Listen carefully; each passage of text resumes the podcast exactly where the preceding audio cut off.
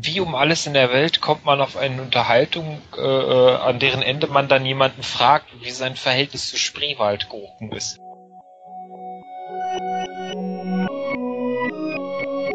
Dann machen wir jetzt weiter. Da sind wir wieder. Sind Hallo. Wir wieder. So, sprich Ronny über das Buch. Ja, das Buch. Äh, es hat sage und schreibe ähm, äh, wo fängt es denn? Oh Gott, das fängt ja erst zehn Seiten später an. Die, die erzählen dir, das hat 72 Seiten. Das ist Quatsch. Das fängt erst auf Seite 13 an. Sehr gut. Und dazwischen sind auch noch Bilder. Ähm, also ein, ein sehr umfangreicher Roman. Es, es hat, sagen wir mal, es hat ja. mit Bildern äh, 80 Seiten und man möchte dafür tatsächlich 8 Euro haben. Das ist ein bisschen unverschämt. Finde ich auch. Ich habe äh, Gott sei Dank da irgendwie, keine Ahnung, 2 Euro für bezahlt oder das so. Es war ja, auf jeden ja. Fall so ein Mängelexemplar. Ja. Und, weniger Seiten drin. ja, wahrscheinlich. Naja, es ist, es handelt sich äh, um eine äh, Geschichte und ein Porträt, die ähm, beim Porträt weiß ich nicht, wann es abgedruckt wurde. Die Geschichte wurde vorab in der Z vor der Veröffentlichung vom Ruhm in der in der ähm, Zeit veröffentlicht. Ähm, das Porträt von, äh, es, es sind im Prinzip zwei Porträts, äh, ähm, einmal das von Leo Richter und einmal das von Daniel Kehlmann. Und das Ganze heißt auch Leo Richters Porträt. Ähm, das ist, glaube ich, in dem Ruhm auch mal irgendwann angesprochen worden, dass da eine Reportage oder ein Porträt äh, über ihn gemacht werden sollte. Ja. Und äh, im Prinzip ist es dann halt dieses. Und es, es geht schon wunderbar damit los, dass äh, es gesagt wird, dass ein Magazin halt über diesen Leo Richter, also diesen Autor, wir erinnern uns aus dem Ruhm, ähm, eine Reportage gemacht werden sollte. Und er äh, fand das, findet das eine gute Idee und sagt zu, legt auf und bereut es in der gleichen Sekunde wieder. Hm. Und dann fühlt er sich halt total schlecht und macht sich übelst Gedanken und da wird auch über eine äh, äh fast eine ganze Seite aufgelistet, vor was er so alles Angst hat, also vor Spinnen, Rolltreppen, allem möglichen. und er kriegt dann auch eine totale Panik und ähm, stellt sich dann schon, bevor der der Journalist äh, dann überhaupt äh, anruft und ihn Fragen stellt, kriegt er schon Panik. Was wird denn da gefragt? Und was kommt denn da alles raus? Und die kehren doch bestimmt den Schmutz. Und habe ich überhaupt Schmutz? Und jeder hat doch. Und also er, er, er wird das schon, bevor der überhaupt äh, den erst die erste Frage gestellt bekommt, ist er schon völlig aus dem Häuschen und äh, dann ruft dieser Journalist halt an ähm, und äh, bestätigt auch so ein bisschen die Befürchtung, weil es erstmal darum geht, ja, ich habe ja schon mit dem und dem gesprochen und mit ihren Eltern und äh, mit diesem und jenen und ihrer alten Schulfreundin und kennen sie da eigentlich auch noch äh, welche aus ihrer alten Klasse und äh, diese und jene, die Adresse habe ich schon, also er, er listet quasi alle Menschen auf, mit denen er zu tun hat und hier zu tun hatte. Und äh, dass er schon mit denen geredet hat. Und dann stellt sich äh, der ähm, Leo Richter schon so ein bisschen die Frage, äh, ob er denn dann auch noch gefragt wird, dann kommt halt, ja, also mit ihnen reden wir dann natürlich auch, aber später dann irgendwann, so nach dem Motto, ist nicht wichtig. Und ähm, stellt ihnen aber dann halt auch einige Fragen und äh, der, der, dann fängt der Leo Richter an, äh, nach den ersten Fragen, legt er dann halt irgendwann über das Telefon auf, so nach, äh, hält dann mal, äh, hält dann immer nur so ein paar Fragen durch, dann legt er halt einfach auf, wortlos, ohne was zu sagen und sagt dann bei der bei der Zeitung irgendwann ruft er dann halt bei der Zeitung an ich kann das nicht mehr er sieht dann halt diesen Journalisten halt auch immer auf irgendwelchen wenn er so, so Autogrammstunden gibt oder vor auf Lesereisen ist dann sieht er diesen Journalisten immer schon vor sich und der äh, teilweise ist er dann halt auch wirklich da und äh, stellt ihm halt irgendwelche Fragen Manchmal sieht er ihn nur vorbeihuschen und es kommt nicht wirklich raus, ob, ob er nun da war oder auch nicht. Und ähm, dann ruft er halt bei diesem Magazin an und sagt, hier, er möchte da keine Fragen mehr. Und so, dann meint der Journalist, das ist überhaupt kein Problem. Ich habe ihm die restlichen Fragen aufgeschrieben und schick ihnen die und dann äh, sind da die absonderlichsten Fragen. Also teilweise haben die auch so, so Bravo-Fragebogen-Charakter und es ist halt auch nochmal eine, eine sehr schöne ähm, Geschichte. Ich hätte jetzt halt gesagt, wenn ihr in dem Ruhm noch dabei gewesen wäre, wäre das auch super gewesen. Mhm. Aber also acht Euro muss man da nicht für ausgeben. Aber wenn man die mal halt so auf so einem Ramstisch liegen sieht, ist, ähm, ist man da äh, eine nette halbe Stunde unterhalten. Also Ist also schon, schon so ein bisschen nette, nette Ergänzung. Es ist, es ist wirklich nett gemacht. Man hat Spaß, gerade wenn man den Ruhm mitgelesen hat. Also, ja, also das den muss ja dann schon sein, glaube ich. Ja, ja, also es macht Spaß. Aber man kann ja auch vorher lesen und dann sagen, hey, ich will jetzt den Ruhm lesen, aber es ist, wenn man an dem Ruhm Spaß hat, dann hat man da auch Spaß. Ähm, und hinterher dieses Porträt von dem Daniel Kehlmann ist halt eigentlich auch sehr nett. Da gibt's halt nicht viel drüber zu sagen. Ähm, es ist ein bisschen schnippisch geschrieben. Äh, der, ich kenne den Menschen nicht, der das, äh, der es ist wohl ein ganz toller, auf dem werden äh, wird große Stücke gehalten, der heißt, jetzt versuche ich es nochmal. Ähm, ich muss den Lärm muss ich ablesen. Adam Sobocinski, Sobocinski. Gesundheit. Ja, eben. Ich bin mir da immer nicht. Irgendwo habe ich gelesen, das ist wohl ein ganz toller. Und ähm, aber ich habe noch nie bewusst was von dem Mann in der Hand gehabt. Ähm, der beschreibt halt auch so ein bisschen, wie er den mit ihm ähnlich wie wie wie äh, in dem mit dem Leo Richter Kontakt aufgenommen wird, beschreibt er halt, wie er mit dem Daniel Kehlmann Kontakt aufnimmt und ihn dann halt auf ein Treffen einlädt und wie der das dann vorschlägt. Und äh, dann wird halt sein sein Leben so komplett durch porträtiert, aber wie gesagt auf äh, 20 äh, Seiten ist halt so ein alter Zeitungsartikel, der mhm. da halt einfach mit abgedruckt wurde. Mhm. Eigentlich halt auch ganz nett. Und die Zeichnungen und Fotos dazu finde ich halt finde ich eigentlich auch ganz schön. Es geht äh, die das erste ist eins, da sitzen sitzt der Daniel Kehmann an ich schätze mal, es ist sein Arbeitstisch, ich weiß es nicht. Äh, das Ganze findet wohl in einer Zweitwohnung von ihm statt.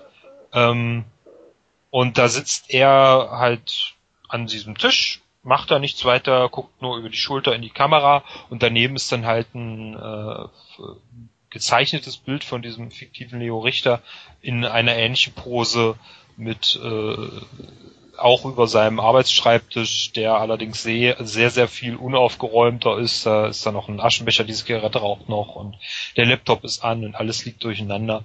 Ähm, aber ansonsten halt die, die gleiche Pose ist. Und äh, es ist auch so ein bisschen ähm, man, man weiß, wenn man die, die, wenn man die Bilder von dem Leo Richter sieht, äh, weiß man, wer da Pate gestanden hat bei den Bildern. Also es ist, es erinnert doch ein bisschen an den Daniel Kehlmann. Überraschung, Überraschung. Auch, ja, ja, aber das ist auch, äh, fand ich auch recht talentiert gemacht.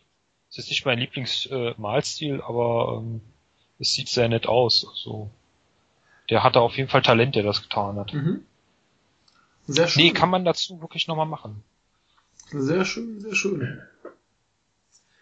Ähm, etwas gänzlich anderes. Oh je. Wobei ich, ich könnte eine grobe Überleitung dazu kriegen, dass wir auch den äh, Ruhm lange angekündigt haben und er dann mit viel Verspätung kam. Äh, vor langer, langer Zeit, ich glaube, als wir das vorletzte Mal sprachen oder irgendwann dazwischen, ich weiß es nicht mehr. Jedenfalls habe ich dir angedroht, dass du uns noch einen Film vorstellen musst. Darauf bist du jetzt nicht vorbereitet, du musst es trotzdem. Oh Wie heißt er denn? Ich äh, gebe dir einfach mal die, die Inhaltsangabe von IMDB, dann kommst du vielleicht drauf. Eine äh, Rasse von Weltall-Vampiren kommt in London an und infiziert die Bevölkerung. Life Force. Genau. Life Force, ja unglaublich toller Film mit Patrick Stewart. Oh, ich, ich kann kurz noch anmerken, Regisseur war äh, Toby Hooper, der auch das Texas Chainsaw Massacre gemacht hat. Dann kann der ja gar nicht schlecht ah. sein. Erzähl mal, ich habe den ja nie gesehen, aber du hattest irgendwie einen, einen Ekel davor, ihn äh, vorzustellen. Der ist, der ist, der ist, ja was heißt Ekel? Der ist unfassbar scheiße. Also der ist, besoffen ist der, besoffen ist der bestimmt super, aber ähm, es, das ist, äh, ich, ich muss gerade noch mal was gucken, bevor ich den vorstelle, weil ich das einfach nicht begreife, wie das zusammenkommen kann. Ich aktiviere so lange den Kugelblitz. Ja, genau. Genau, das habe ich gerade auch gedacht. Die, ah, die, die Reihenfolge ähm, ähm, ähm, verwirrt mich nämlich immer. So, okay. Jetzt habe ich's. Äh, oh, es gibt einen Director's Cut, den muss ich doch noch mal sehen. Sehr gut. Vielleicht wird er dann besser. Der ist 19 Minuten länger. Vielleicht ist er auch einfach nur 19 Minuten mehr Leid. Ja, also ähm, es geht damit los, dass eine, eine Raumfähre, lustigerweise eine Raumfähre der ESA, Mhm. Ne, ein Space Shuttle-artiges äh, Ding äh, von der von also von der europäischen Raumfahrt, die stößt, äh, die die landet irgendwie auf dem Hallischen Kometen. Finde ich eigentlich äh, eine schöne Sache, weil ja die ESA auch die ersten sind, die überhaupt auf einem Kometen gelandet mhm. sind. Äh, Gratulation nochmal an die ESA an dieser Stelle. Glückwunsch. auch wenn es etwas verspätet ist. Und sie, sie finden auf dem Hallischen Kometen äh, oder in, in, der Nähe des Hallischen Kometen finden sie ein fremdes Raumschiff, das sie halt äh, vorher so nicht äh, entdeckt haben. Ist halt ein Riesentrara. Und sie gehen dann an Bord und finden dort Wesen, die halt wie Menschen aussehen. Ähm, und nehmen die mit an Bord wohl. Und der ähm, die die äh, der Funkkontakt zu dieser Raumfähre bricht dann halt ab. Und ganz plötzlich und großes Tamtam und die gehen dann halt, halt davon aus, okay, die ist hinüber. Sie äh, senden dann glaube ich noch eine jetzt muss ich mal bei Wikipedia gucken, genau eine amerikanische dann aus irgendwelchen Gründen dahin. Äh, und die äh, findet dann die ähm, diese diese andere Raumfähre, die ist halt äh, komplett ausgebrannt und äh, die Besatzungsmitglieder sind alle hinüber und die äh, Körper von dem anderen Raumschiff, die, also diese Sarkophage sind das, so Glasbehälter sind das, die finden sie, die nehmen sie dann halt mit auf die Erde. Ist ja auch völlig logisch. Das mache ich halt, wenn da irgendwas unvorhergesehenes passiert ist, den nehme ich die erstmal mit auf die Erde. Natürlich. Ich hoffe, unsere Astronauten sind da ein bisschen cleverer. ähm, einer dieser, es sind äh, in diesen drei äh, Behältern sind zwei äh, Männer und eine Frau. Die Frau ist eine na, Dame namens Matilda May, die hat, äh, glaube ich, nicht viel. Oh, die hat wohl in der Schakal mitgespielt und in einem Film namens Die Titte und der Mond. Ah ja. Was, die Titte und der Mond? Ja, ich habe keine Ahnung. Ähm, ich gucke mir hier gerade so, ob die noch irgendwas Interessantes, Bekanntes gemacht hat. Das Ganz viel Französisches. Ja, also man muss sagen, die ist zu der Zeit wirklich hübsch. Also, die zweigeteilte Frau.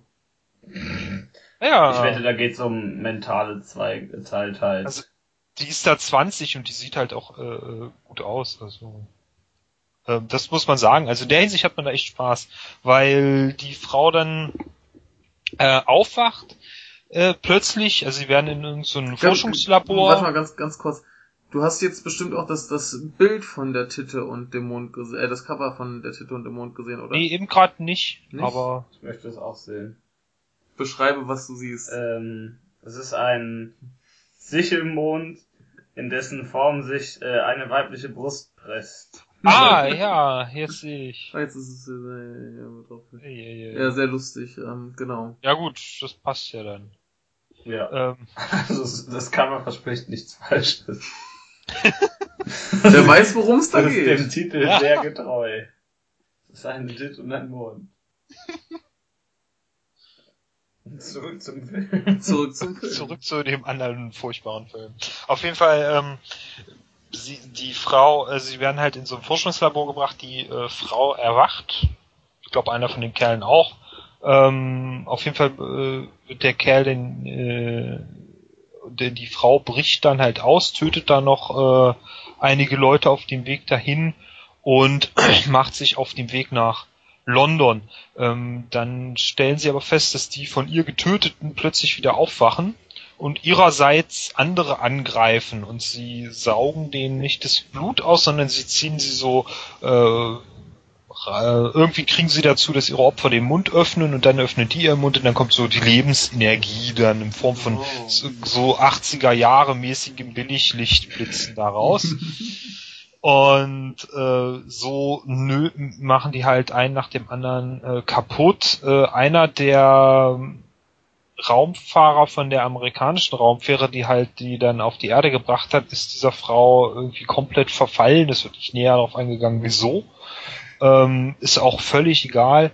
Ähm, es endet in einer wilden Gewalt und Sexorgie. London wird komplett, äh, ist schon komplett äh, hinüber bei den, bei den ähm, von den äh, äh Vampiren überrannt und sie, äh, einer der Leute, die dann dabei waren, ähm, also der, der einer der Hauptprotagonisten, der sich dann so ein bisschen aufmacht, um diese Frau zu jagen, ähm, geht dann halt auch nach London. Sie stellen dann fest, dass es ein Mann und eine Frau braucht, um diese Energie, die von diesen ganzen Getöteten aufgesammelt wird, die, die, meine, die geht irgendwie durch diesen sie geht noch, es gibt dann irgendwie so ein schönes Bild, da steht der, der Mann vor so einem Gebäude, einer der Männchen steht vor so einem Gebäude, sammelt die Energie, die geht komplett gesammelt durch seinen Körper durch, geht dann zu der Frau und dann in den Weltraum, wahrscheinlich in das Raumschiff.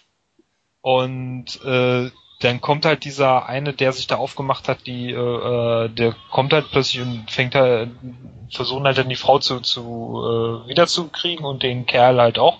Und er tötet dann erstmal den Männchenvampir und sieht dann, wie einer der Astronauten noch mit der Frau da fröhlich einen lang hinpoppt.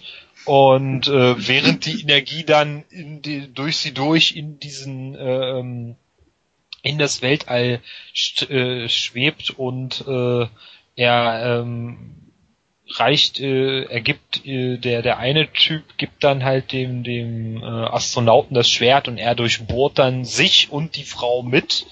Und äh, damit ist dann der Bann gebrochen, der Energiestrom versiegt und die beiden, äh, also die beiden Poppenden werden dann in das Raumschiff gesogen. Das ist unfassbare Gülle und selbst für, für 85 ziemlich schlechte äh, Special Effects finde ich auch ganz furchtbar. Da war dann am Ende die Doppelpenetration. Doppelpenetration. Ja, ja. Den, den Witz konnte ich mir jetzt nicht entgehen lassen, tut mir leid. Und, äh, ich muss da immer gucken, weil ich es einfach nicht fassen kann. Dieser Film ist ein Jahr nach dem Wüstenplaneten. Ja. Also 84 ist der Wüstenplanet, 85 musste Patrick Stewart dann das hier machen. Ja, vielleicht klang es im Drehbuch noch gar nicht so schlecht. Wer weiß. Ja, naja, ah, ah, ah. ja, man müsste mal das Drehbuch lesen. Ja, es kommt doch an, was ihm gesagt wurde. Ne? Ja. Ja, aber gut, Patrick Stewart hat ja auch bei, bei Next Generation mal gesagt, er brauchte halt das Geld. ja. Er, er wollte das ja eigentlich gar nicht machen. Wahrscheinlich hat er da auch ganz dringend Geld gebraucht. Aber dafür äh, wurde es ja dann wenigstens ein Riesenhit und ich glaube, im Nachhinein muss er sich nicht dafür schämen. Nee, für Next Generation nicht. Nö, nö, nö. Auf keinen Fall. Ja. Also der, der, ich finde ihn auch immer gut, egal worin er spielt. Ja. Aber er Also spielt wir hatten das ja mal beim Wüstenplanet, da ist er völlig deplatziert, aber er spielt ihn gut. Ja.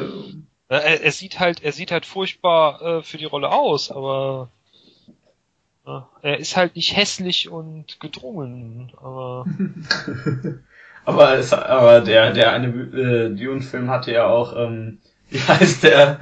Fällt mir sein Name nicht ein. Ähm, deutscher Schauspieler. Genau. Wie heißt- Äh, äh, äh, Uwe Ochsen, Uwe Ochsenknecht. Ochsenknecht als äh, großen, dürren Mann. ja. die, TV, die Fortsetzung von dem TV-Film hatte James McAvoy, ist mir letztens nochmal eingefallen. Ja. Ja, ich habe die, ich habe die, ich muss gestehen, ich habe die zu Hause. Ähm, Äh, Das ist eigentlich, kann ich eigentlich niemandem empfehlen, aber ich habe die mal irgendwie für drei Euro, äh, die haben dann bis zum dritten das verfilmt gehabt und das hatte ich mal irgendwie für drei Euro, den nimmst du mal mit und guckst es dir mal an. Dann. Äh, siehe da, es ist James McAvoy. ja. Das ist doch auch äh, schön.